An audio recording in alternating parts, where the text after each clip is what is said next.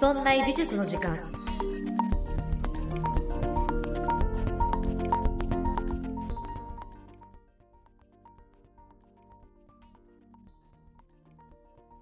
美術を身近にするこの番組「そんな美術の時間」そんなプロジェクトラチがお送りいたします。さてさて5月の上旬5月5日かな？ゴールデンウィークもうもうすぐ終わるかと思います。皆さんいかがお過ごしでしょうか？私はですねこのゴールデンウィークに子供と一緒にチームラボに行ってまいりました。チームラボのお台場、えー、チームラボボーダレスに、えー、行ってきまして、ね、子供がすごい好きなんですよねあの空間。でもずっと入り浸ってあちこち走り回って めちゃくちゃ大変だったんですけれども。ということで、えー、今回はですね、えー、その興奮冷めやらぬ私もすごい楽しかったあのチームラボについてやっていこうかなと思っています。チームラボといえばこの番組「そんな美術の時間」をいつもお聞きいただいている方はもしかしたらいやそうじゃないと。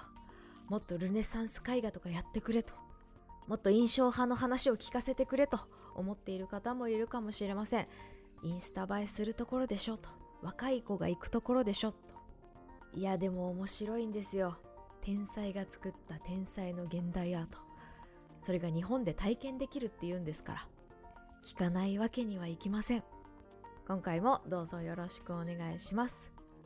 そしてですね、えー、オープニングで少しお知らせをさせていただきたいと思います。お知らせといいますか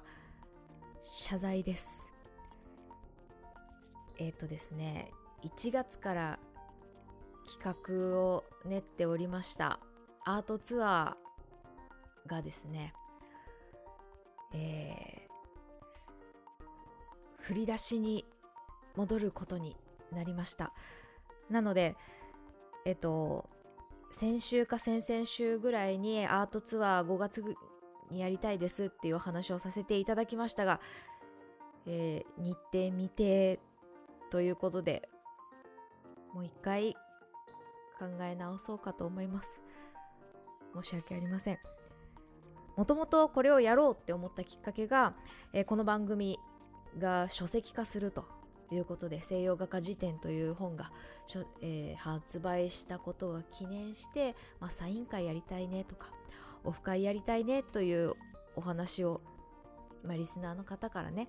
えちょこちょこいただいておりました。で私もせっかくでしたら皆さんにお会いしたいと。どんな方がこの番組聞いてくださってるのか私も知りたくてどこかで皆さんとお会いできる場所が欲しいなと思って考えていました。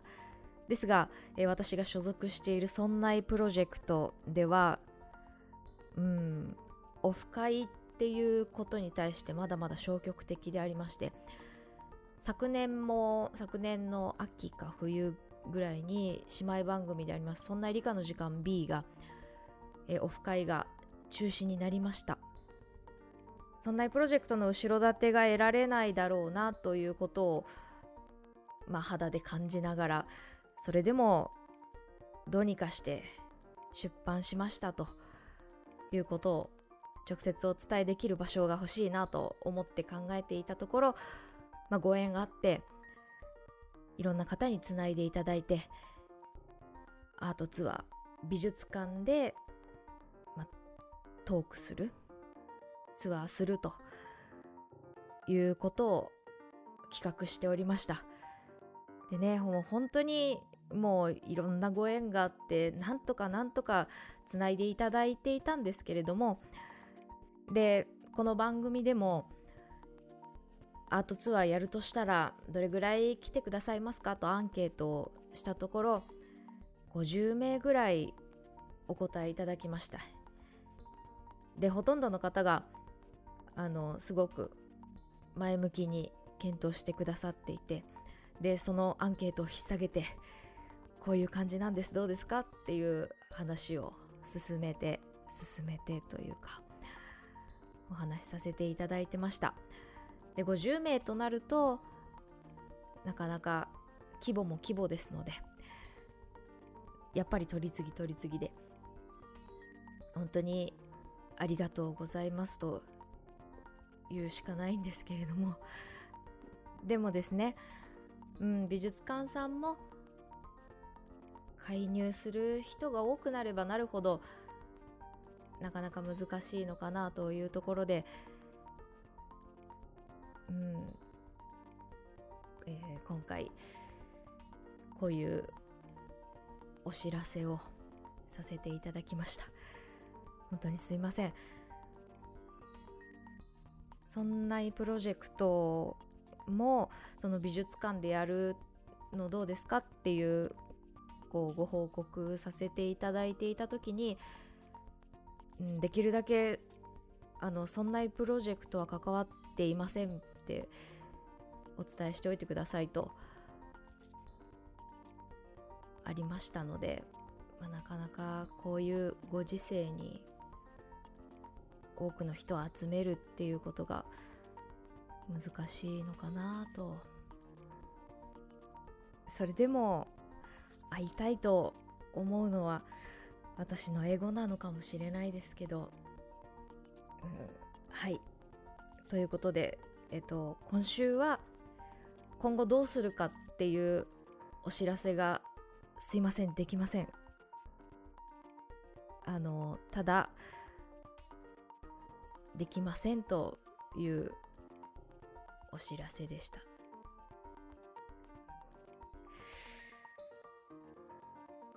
けてください。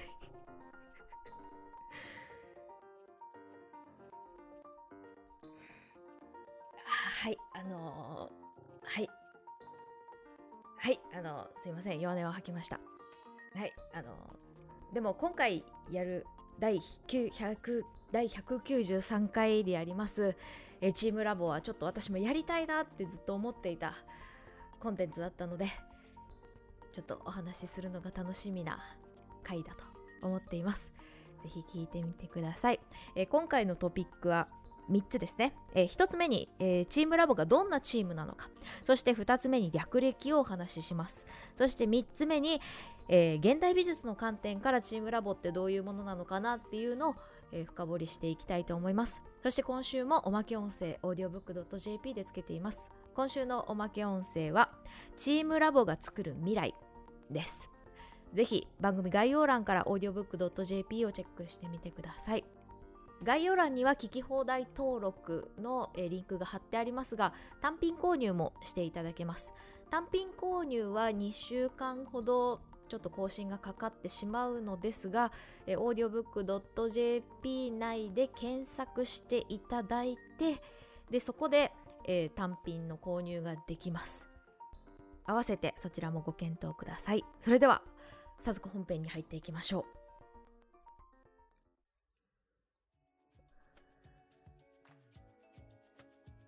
さて今週はチームラボです。名前聞いたことある。施設行ったことある。お台場行ったこと豊洲行ったこと福岡行ったことあるよっていう人もチームラボとは何でしょうか？改めてまとめてみましょう。チームラボとは CG やプロジェクションマッピングなどデジタル技術を使ったクリエイティブ集団だそうです。真っ暗な空間の中にプロジェクションマッピングですごく華やかな映像を投影してまるでその部屋を別世界にするようなそして世界観を作ってそこに入り込むことができる。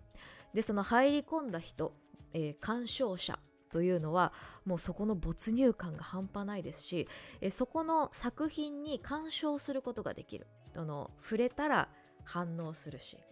アプリを使って何か操作をしたらそれが反映する作品に反映するということでえ自分自身もえ作品の一部になれる。そういうことをしているイメージありますよね。2018年の6月21日にお台場が開館しまして他にも展示場というのはえたくさんあります。総じてデジタルミュージアムと言われています。こういったデジタルミュージアムを展開しているのがチームラボだよ。そういうイメージがあると思いますがチームラボはそのデジタルミュージアム美術館のようなアートのような活動以外にも実はたくさんしています。ウェブアプリを作ってみたり EC サイトを作ってみたり、えー、ショップの展示のショップのところにこうショールームの演出に加わってみたりあるいはオフィス向けに何かしらコミュニケーションツールデジタルツールを使ってっていう集団なのででそういうのをやってみたり子供向けに体験できるスペースを与えてみたり、え美術館にデジタルインフォメーションそのアート作品ではなくて美術館に付属するような、えインフォメーションのディスプレイを置いてみたりとか。あとは東京にこうデジタル自動販売機ってあるじゃないですか。その自動販売機にボタンというボタンがついてなくて一面タッチパネル式のディスプレイになっててでそこをタップすると、まあ、買えますよというそういう自動販売機があるかと思います。こういったこともしていると。いうことなんですね。なので、まあ、アートをやっているデジタルミュージアムをやっているという集団だけではなくて、まあ、そもそもエンジニアを抱えていますとか、えー、CG クリエイターとか抱えていますっていう集団ですので会社自体はアート以外のこともやっているよということでした。今回そんな美術の時間でご紹介するのは、えー、その中でもアート的な活動を軸にお話ししていきたいと思います。チームラボがミュージアムを作るきっかけになったのは2011年。台湾で村上隆さんのギャラリーで展示したことがきっかけでした。これをきっかけにして、世界中に呼んでもらえるようになりましてそこでアート活動展示作品をやるとかしていきました。じゃあ世界中で活躍しているけど日本では自分たちで展開してみようということでチームラボのミュージアムができたそうです。彼らの大きなテーマになっているのはボーダレス。境界がない世界だそうです。お台場のデジタルミュージアムもチームラボボーダレスという展示の美術館の名前が起用されています。代表の猪子さん曰く本来世界には境界はないのだと。よく話題で言っているのは地球と宇宙っていうのは境界がないと。実は連続した中で生まれているんだけど言語っていうのが介入した時に宇宙と地球っていうのを分裂させて区別させて境界を作ったという話をしています。人が万物に対して名前を付けることによってこの名前がついたものを少しずつカテゴライズしていった。そうして、え言語によって境界をこうどんどんどんどん作っていった。それをボーダレス。境界がない世界にしようよっていう活動が、まあ、大きなテーマになっているのかなと思います。言葉を作って言葉を交わすことによって人類はどんどん進化していったそういう側面はありますが同時に失っていたもの同時に失っていく感覚っていうところをもう一回掘り起こす目覚めさせるような作品が出てくるのかなと思います、えー、猪子さんのインタビューでちょっと面白かった例えがあったのでご紹介します。ゴッホの展覧会でひまわりと星月夜が並んでいる時まあ、ありますよね「ひまわり」っていう作品と「星月夜」っていう、まあ、代表的な作品がありますよね。その間には額縁や壁があって別の作品だということになっている。うんそういう認識でした。だけど実際2つ続けてあるいは同時に見ています。ほうほうほう。私たちがえ見ている鑑賞している時にはその間にある額縁とか壁とかそういうものを取っ払って同時に見ていますよと。考えや思いが融合して見る人は脳内で複数の絵から一つの世界を作り上げています。この文章がめちゃくちゃ分かりやすかったのでちょっとご紹介しました。このようにチームラボというのは作品と作品の境界をなくそう。という活動をしています。さらにそれ以外にもそれ以上に人と作品の境界をなくすとこれを超主観空間って呼んでいるそうなのですが超主観空間。めちゃめちゃ難しい言葉が出てきましたけれども、まあ、なんとなくわかるようでわからないようなそういうキーワードが出てきましたね。チームラボの作品って部屋はこう何個か分裂しているんですけどそのある程度こう迷路のように入り組んで分かれているような感じはするんですけど作品自体はプロジェクションマッピングで映されている CG とかは部屋をまたいでどんどんどんどんあっちに行ったりこっちに行ったりする作品が出てきますよね。そうやって部屋と部屋の境界をなくす。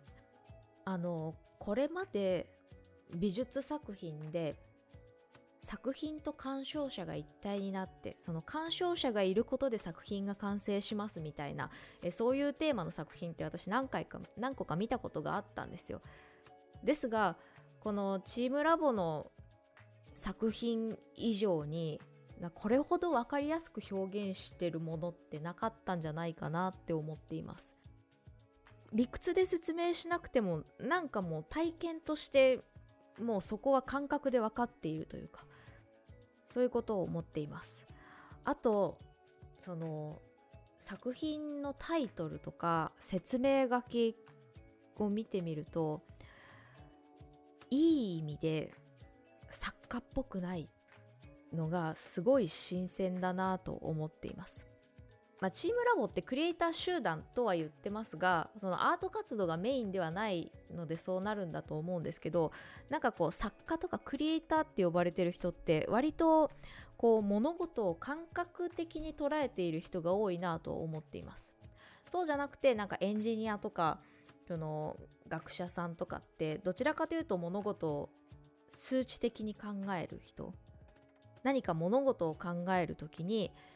こう分類して考えたいとかこう感覚的なものを何かに置き換えたい欲求みたいなのがあるような気がしています。対してクリエイターとか職人的な人アーティスト的な人ってその感覚万物を感覚的に捉えてなんか美しいものに触れたい美しいとは何かとかこう本当の自分とは何かみたいなこの数値化できないものに対してすごく欲求があるなと思っています。でチームラボってその学者的とも作家的ともなんか違ってなんか万物をすごく感覚的に理解しているんだけど出力がすごく数値的というかでも受け手としては何の説明もいらないぐらいもう感覚にスッと入ってくるようなこう引っかかりがないっていうのかな？なんで面白いのがこの代表の猪子さんが作品の説明を一生懸命力説してるんですよ。こう空間にプロジェクションマッピングで映っていてでそこに鹿がいまして。でこの鹿とこの空間はお手持ちのスマートフォンアプリをダウンロードしていただいてでそのアプリでアクションを起こすとこの目の前にあるこの鹿とかその作品空間が反映するんですよっていうのをすごい力説してるんですね。そのプロジェクションマッピングの技術はこうですとかリアルタイムにこのスマホに個人のスマホに送信してますでそのアクションスマホで起こしたアクションをリアルタイムにこうプロジェクションプロジェクションマッピングに反映してるんですっていうこの仕組みをすっごい力説してるんですけど受け手にとってはなんかそこに対してこの動作に対して何の引っかかりもないのでこの現象そのものを感覚でストンって落っこちてくるのに猪子さんが一生懸命こう力説してるのがすごく面白くってですね。なんかそういうところもある意味で作家っぽくないし、まあ、ある意味で学者っぽくない本当にいいとこ取りしてるような天才の脳みそってどうなってるんですかね？天才じゃないからわからない。そんな風に思いました。さてそんなチームラボですがこれまでどういった作品を作り上げていったのか、えー、歴史をねちょっとだけ振り返ってみたいと思います。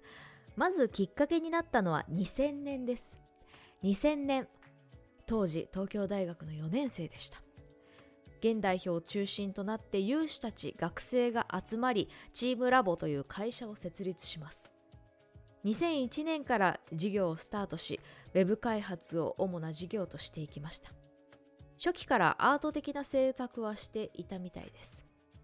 当初は6人からなるチームでした。その6人とはプログラマーエンジニア数学者建築家デザイナー CG アニメーター6つの異なる分野のプロフェッショナルが集まった。そういうチームでした。もう私の中ではあの庶務に歩きしてるんですよね。あのこのチーム6人がザッザッザッエスミさんが前前にいて。なんかこうプロフェッショナル軍団みたいな。ねそういうとこからチームがスタートしました。そして2008年初の、えー、超主観空間を打ち出すことになります。それが日仏交流150周年の時でした。私は高校生の時です、えー、その時に、えー、パリルーブル宮殿にあります。ルーブル宮にあります、えパリ装飾美術館で展示が行われました。ジャパンデザインエキシビジョン。ここでチームラボは日本の、えー、古典絵画の空間の扱いを用いて利用して映像作品を作ることになります。それはデジタル屏風と形容されました。そして2011年初の個展が開かれます。これが初の個展が日本国内ではなくって海外でやったというのが後に大きな起点になりました。これが先ほど言いました台北の、え村上隆さんの後押しで起こった、え生きる屍展です。これがきっかけでベネツィア・ビエンナーレ関連展の作家も決定することになりました。その後に、え海外の芸術祭や展示に呼ばれて活躍していくことになりました。2014年チームラボ踊るアート展と学ぶ未来の遊園地。47万人の来場者を獲得したそうです。現在活躍は日本のみならずミラノ万博日本館やシリコンバレー台北ロンドンパリニューヨーク中国シンガポールなどなど国内外で常設展をしたりアートの企画展を開催するなど活躍しています。また世界中の美術館がチームラボの作品を所蔵しているということだそうです。もう数えきれないほどの賞も取っています。そんなチームラボ現代美術から見るとどうなのか。チームラボの活動をこれまでのアートというカテゴリーに収めるのはなかなか難しいそうです。もともと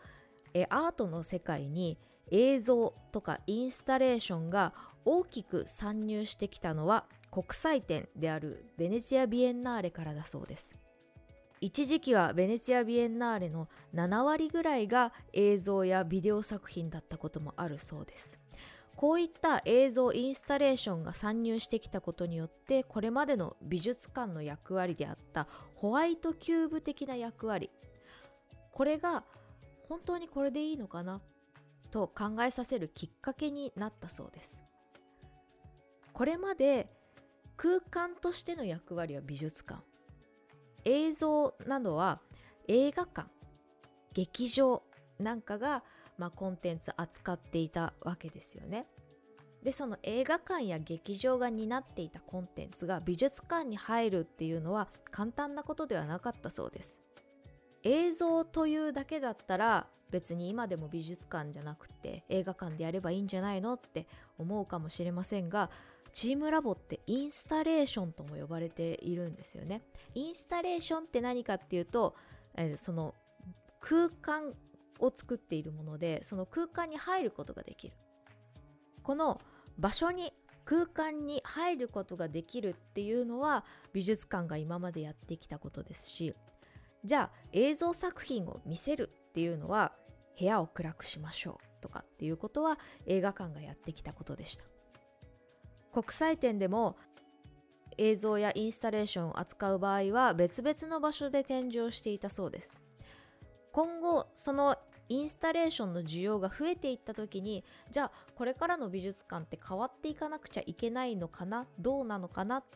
てなってきますよね。今までホワイトキューブだったんです。ですが暗室を作らなきゃいけない。プロジェクターを作ら使わなきゃいけない。もうブラックキューブと言えばいいんでしょうか。ブラックキューブを作らなきゃいけないってなるとまたね装いが変わってくるのかなと思います。我々素人が思うとじゃあ白を黒にすればいいじゃんという話だけなんですがなんか実はもっと難しいそうなんです。それは美術館がもともと担ってきた何て言うんでしょう信念と言えばいいのかな。信念がまたチームラボと違うそうなんです。考え方か。考え方って言った方がいいですかね。チームラボの作品インスタレーションの作品って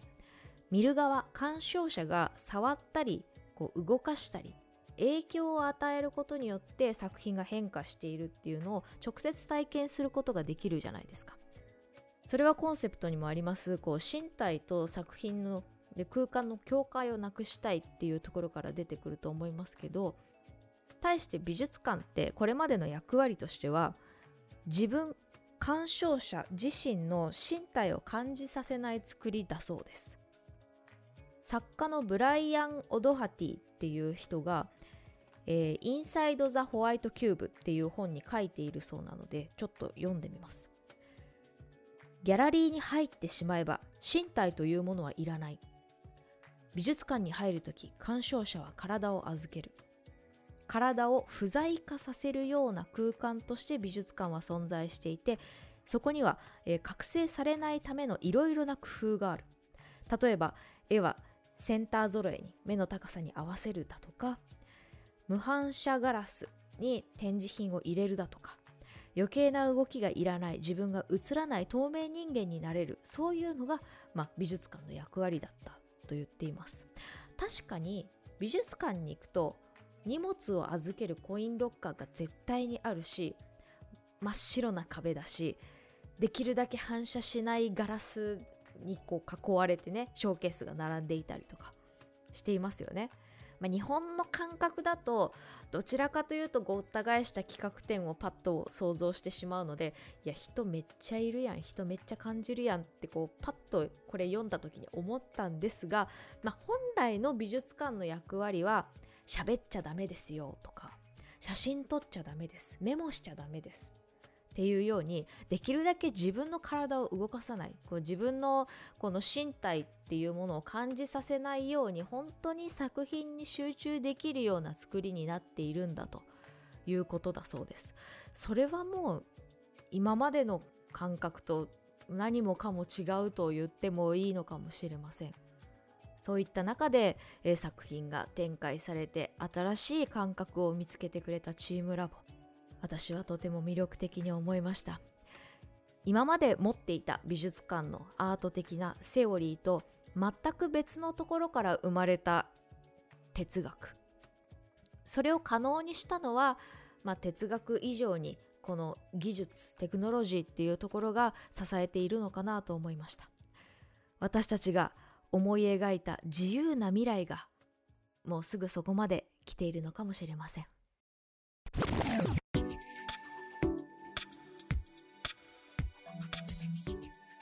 さていかがだったでしょうか？今週の配信はここまで。この後 audiobook.jp ではおまけ音声をつけています。今回のおまけ音声はチームラボが作る未来です。ぜひ番組概要欄からチェックしてみてください。そんな美術の時間では皆さんからのご意見ご感想などメールをお待ちしております。メールアドレスは art.0438.jp art. 数字で 0438.jp です。また「そんない」と名の付く番組は他にも「そんなことないっしょ」「そんない理科の時間 B」「そんない雑貨店」と3番組ありまして「そんないプロジェクト」というグループでお送りしております。そんなプロジェクトにはウェブサイトもありまして、そこから今配信中の番組や過去に配信していた番組を聞くことができます。URL はそんない .com、sonnai.com となっております。また Twitter もやっていますので、そちらの方はそんない P で検索してみてください。そんないプロジェクトは Voicy でも発信しています。メンバーが毎週日替わりで発信していますので、 Voicy のアプリからそんない in Voicy で検索してください。私の Twitter、そして YouTube チャンネルもありますので、よろしくお願いします。YouTube チャンネルはラチアートで検索できるかと思います。そんな美術の時間が本になりました。大人の雑学西洋画家事典。好評発売中です。お近くの書店、もしくは Amazon などのサービスを使いご購入ください。いつも応援くださってありがとうございます。それではまた来週木曜日お会いしましょう。